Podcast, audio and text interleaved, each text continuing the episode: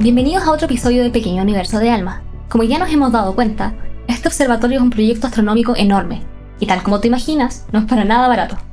La construcción de ALMA costó más de 1.300 millones de dólares, y cada año, operar el observatorio involucra cientos de trabajadores y otros millones de dólares.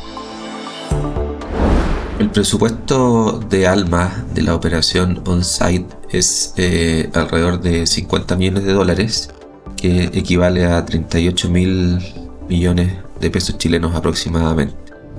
Ese es Cristian Puentes, gerente del Departamento de Finanzas y Administración aquí en Alma, quien trabaja en las oficinas de Santiago. Cristian explicó que el financiamiento para hacer realidad este proyecto proviene de más de 20 países.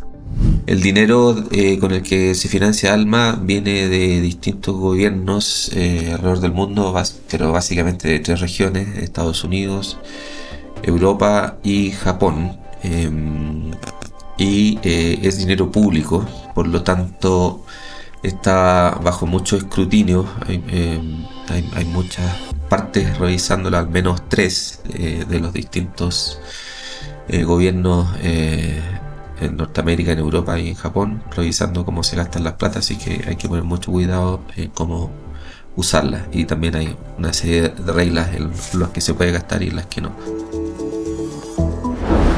ALMA es gestionado de manera colaborativa por el Observatorio Europeo Austral, por el Observatorio Radioastronómico Nacional de Estados Unidos, a través de Associated Universities Inc., y por el Observatorio Astronómico Nacional de Japón. Más allá de la inversión inicial para construirlo, su operación requiere pagar salarios, mantención del observatorio, realizar varias mejoras tecnológicas, entre otras actividades.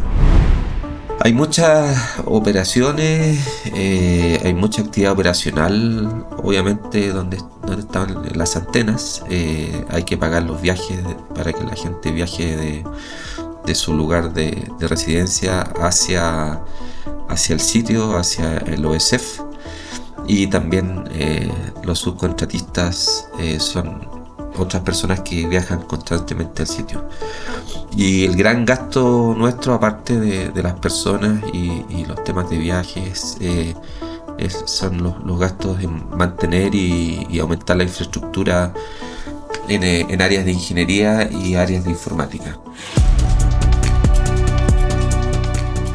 Para que el observatorio opere, solo en la sede del desierto de Atacama se debe mantener una mini ciudad donde se aloje y se alimenten todos quienes trabajan ahí cada turno, además de los costos de funcionamiento y mantención de todas las máquinas. Pero bien vale la pena. Y por eso, países alrededor de todo el mundo contribuyen para financiar uno de los proyectos científicos más increíbles, trabajando juntos en la búsqueda de conocimiento astronómico para toda la humanidad. Únete al próximo episodio del Pequeño Universo de Alma para aprender más sobre las 66 antenas que forman parte de este gran observatorio.